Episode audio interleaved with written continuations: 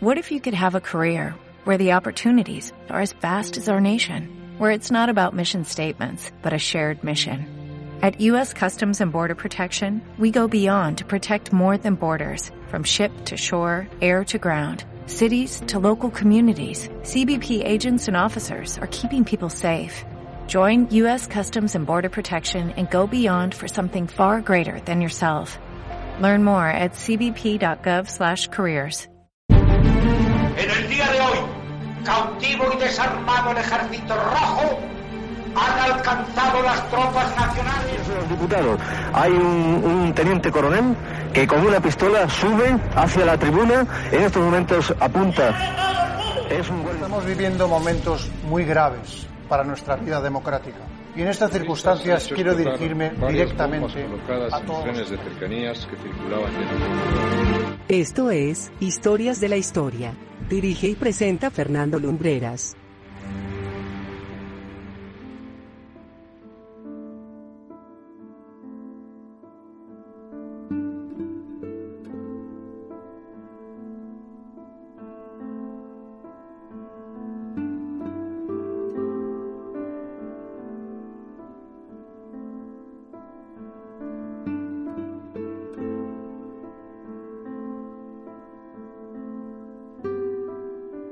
Muy buenas noches amigos y bienvenidos a un nuevo programa de Historias de la Historia. Gracias a los que os sumáis todas las semanas para pasar juntos un ratito de radio. Hoy queremos traer al presente una historia de la que muy poco se nos habla en el colegio y a su peculiar protagonista, que lleva una vida marcada por muchos factores, pero que llegó a convertirse en un personaje casi, os diría, que icónico.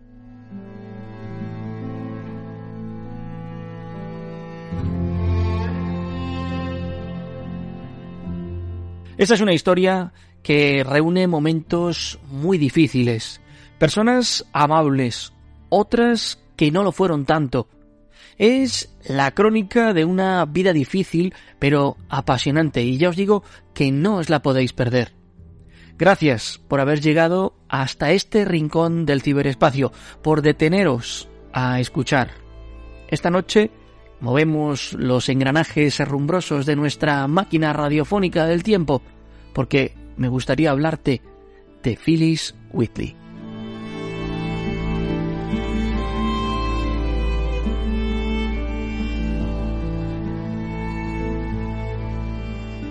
Hoy, sobre todo al europeo medio, casi le puede sonar a una gran desconocida.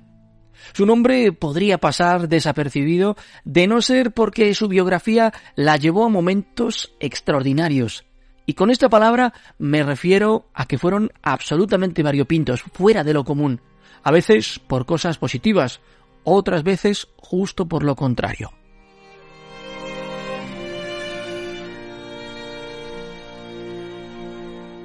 El caso es que la vida de esta mujer arranca en el más completo misterio.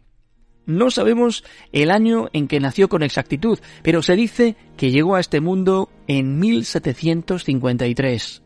Tampoco sabemos en qué lugar del mundo nació, aunque todas las fuentes indican que pudo haber sido en lo que hoy es Senegal, en la costa occidental africana.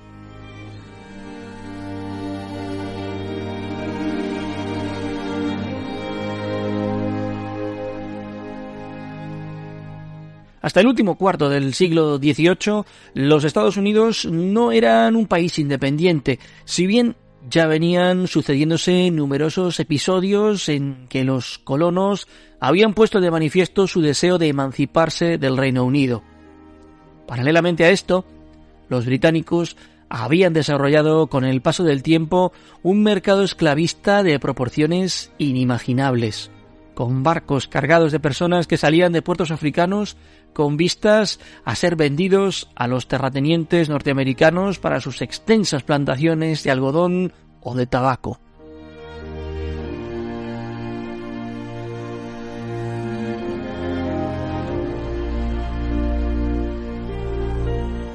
Hacia el año 1761, cuando apenas era una niña, nuestra protagonista de esta noche fue subida a uno de aquellos barcos. el Phyllis, capitaneado por Peter Gwynne, pero propiedad de uno de los esclavistas más famosos de su tiempo, Timothy Fitch. El viaje desde su tierra natal a ese nuevo mundo, imaginaos cómo debió ser. Ella era una niña asustada, en unas condiciones infrahumanas, forzada a dejar atrás cuanto había tenido, que era más bien poco, puede que incluso a sus propios padres.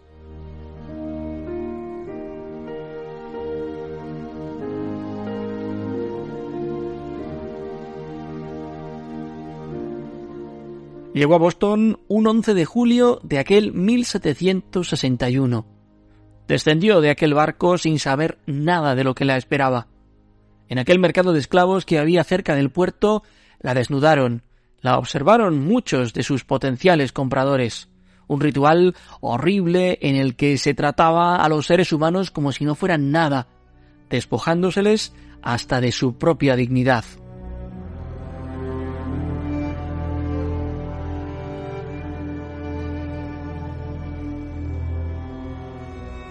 Aquel día, en aquel mercado terrible, de entre todos aquellos ojos que se posaron sobre ella, había un hombre en particular, un sastre, un hombre con cierto patrimonio culto y bien considerado que había acudido en busca de una sirvienta que se ocupase de atender a su esposa Susana. Aquel hombre era John Whitley y se convirtió en el primer dueño de aquella niña sin saber siquiera su nombre y sin saber si siquiera hablar inglés. Imaginaos la situación.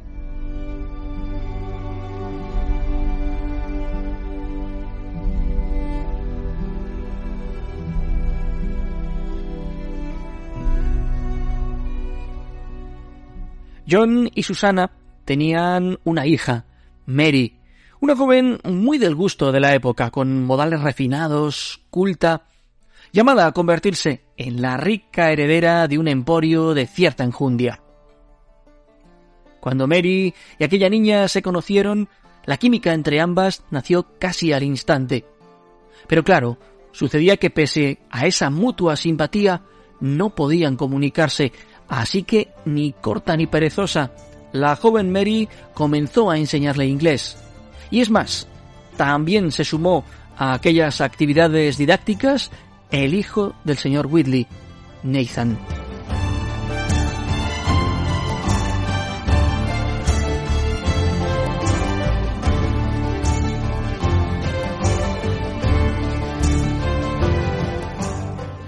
Los padres de ambos no solo aplaudieron la labor de sus hijos, sino que la alentaron. El propio John Whitley, de carácter abiertamente progresista, disponía de una biblioteca increíble que puso a disposición de la joven que llegado el momento hubo de tener que elegir un nombre. Eligió Phyllis en honor al barco negrero que la había traído a su nueva tierra y adoptó el apellido de aquellas personas que habían sabido tratarla con la dignidad y el respeto con el que debe tratarse a cualquier ser humano.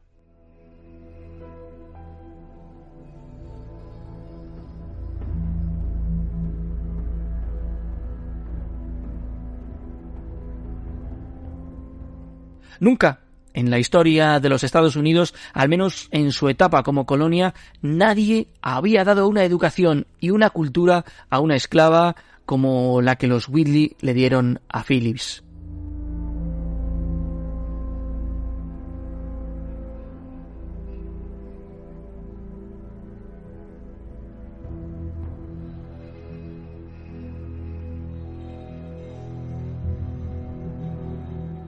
A los 14 años, la joven dejó a todos boquiabiertos al leer un poema de su autoría. Ya todos sabían que leía con gusto textos de los artistas clásicos, pero lo de lanzarse a escribir sus propias composiciones, eso fue fascinante, increíble. Aquel primer poema se titulaba A la Universidad de Cambridge, Nueva Inglaterra.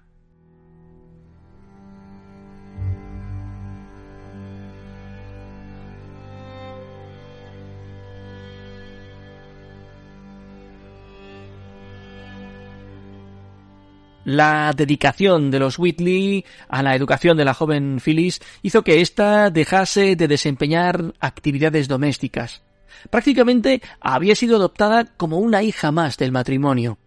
Ella continuó escribiendo poemas, la mayor parte de ellos de temática religiosa, composiciones muy cuidadas en las que se ensalzaba la fe y el misticismo.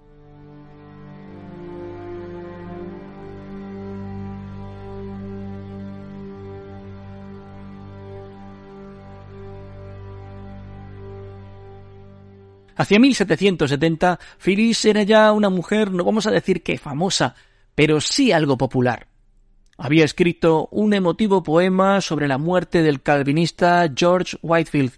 Pero claro, había muchos en esa ciudad que no creían que una mujer negra hubiese sido capaz de utilizar tan cultas palabras ni de esbozar un panegírico tan sentido a un personaje tan querido. Así que un comité de ciudadanos se propuso someterla a una especie de tribunal que dictaminara la autoría de esos textos que ella reclamaba como suyos.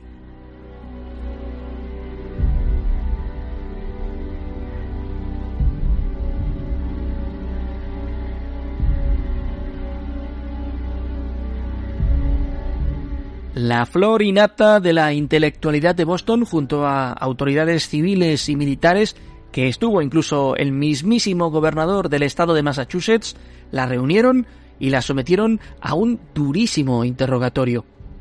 Después de escucharla citar a los filósofos griegos como Platón o Aristóteles, o de elaborar una argumentación absolutamente incuestionable y férrea, a todos aquellos hombres no les quedó más remedio que aceptar que Phyllis Whitley era la autora de todos esos poemas que se habían venido publicando en distintos libelos y periódicos de la ciudad.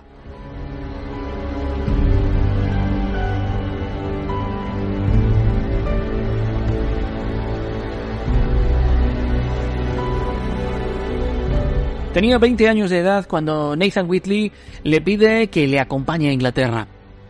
Aquel viaje se dio en parte por la delicada salud de este, pero también porque Susana, la madre, pensaba que podía ser más fácil que Phyllis publicase su libro de poemas allí, en Inglaterra, en vez de hacerlo en los Estados Unidos. Y allá que se fue, en un barco cruzando de nuevo el Atlántico en circunstancias muy diferentes de las que había vivido años atrás.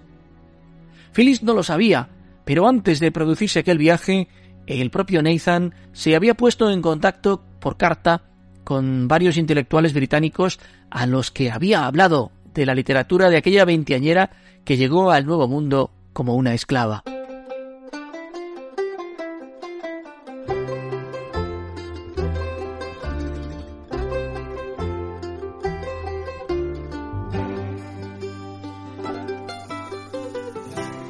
Muchas cosas iban a pasar en aquel viaje. Conoció incluso al mismísimo alcalde de Londres, que quedó maravillado con su talento. Incluso la condesa de Hastington, Selina Hastings, a través de una nutrida correspondencia, ejerció de mecenas para que en el año 1773 Phyllis viese cumplido su sueño de publicar su volumen con los poemas que había recopilado. Lamentablemente, la frágil salud de la aristócrata británica hizo que las dos mujeres no pudieran conocerse personalmente.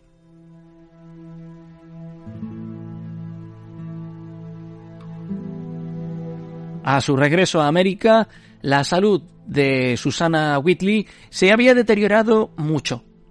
La de John tampoco es que estuviese demasiado bollante, pero los dos decidieron liberarla y firmaron su documento de emancipación por el que dejaba ante la ley de ser una esclava. La señora Whitley murió al año siguiente.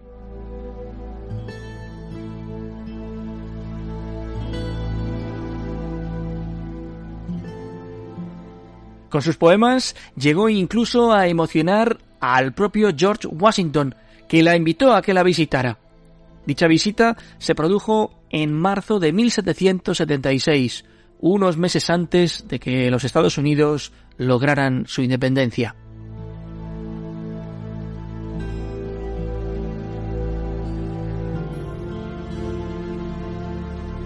Dos años después, En 1778 fallece John Whitley, el hombre que la había comprado en aquel mercado de esclavos en el puerto de Boston, el que le había dado la mejor educación y la libertad. Para ese entonces, Phyllis Whitley se había convertido en la primera afroamericana en publicar un libro en los Estados Unidos.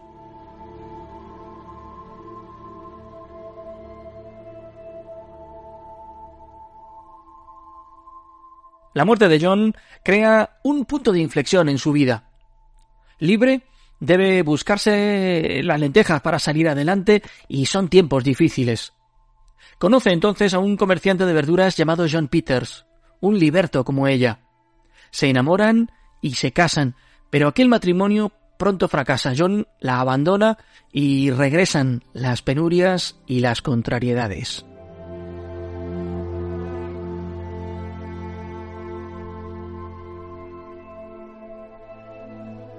Pese a tener listo para su publicación un segundo libro de poemas, este no puede materializarse debido a las tremendas dificultades económicas por las que atraviesa.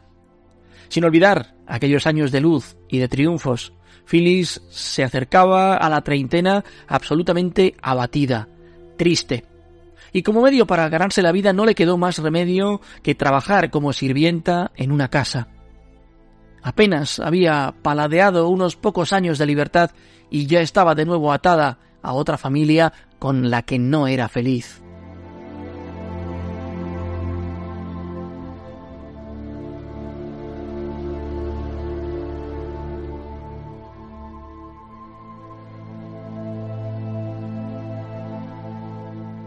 Absolutamente arruinada, Phyllis Whitley murió el 5 de diciembre de 1781. En su partida de defunción constaba que tenía 31 años. Su único hijo murió tres horas después. Los textos de su previsible segundo libro de poemas se perdieron para siempre.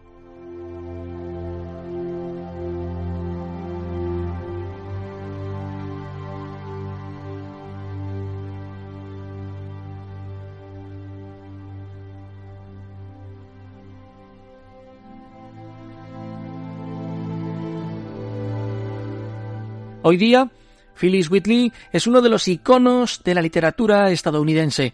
En la propia ciudad de Boston, que también conoció, se erigiría muchos años después una estatua que la recuerda como una de las tres mujeres más importantes de la historia de la ciudad, junto a Abigail Adams, esposa del presidente John Quincy Adams, y Lucy Stone, la aclamada sufragista y abolicionista.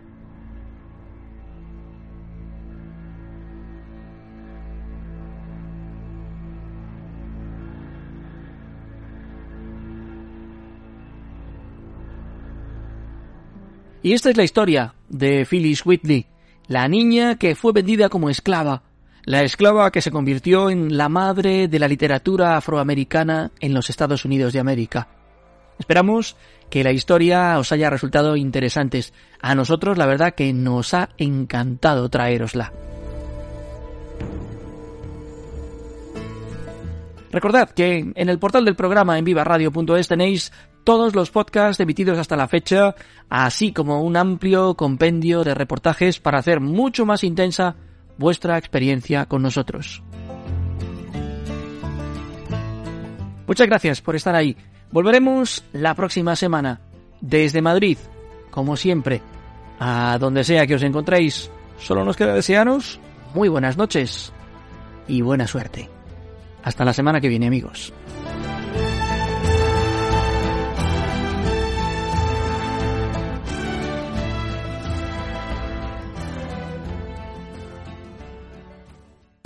Viva Radio, tu radio de viva voz.